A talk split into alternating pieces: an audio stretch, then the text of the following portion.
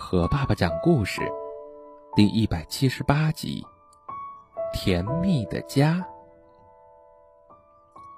从前有座小房子，它的样子很可爱，但是它一点儿也不开心，因为它还没有成为一个家，它的心里面空空的。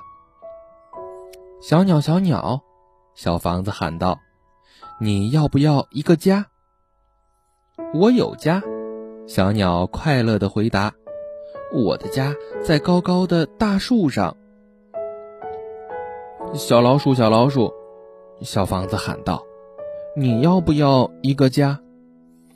我有家，小老鼠快乐的回答：“我的家在深深的地底下。”大象，大象，小房子喊道。你要不要一个家？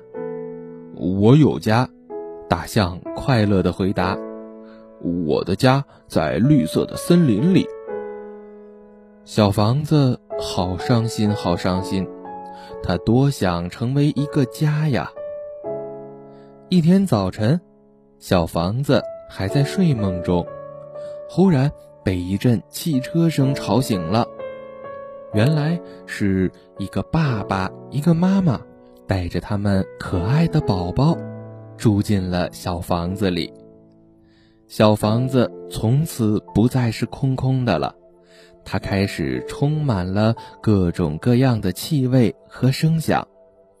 小房子的心里暖暖的，甜甜的。哦，这就是成为一个家的感觉。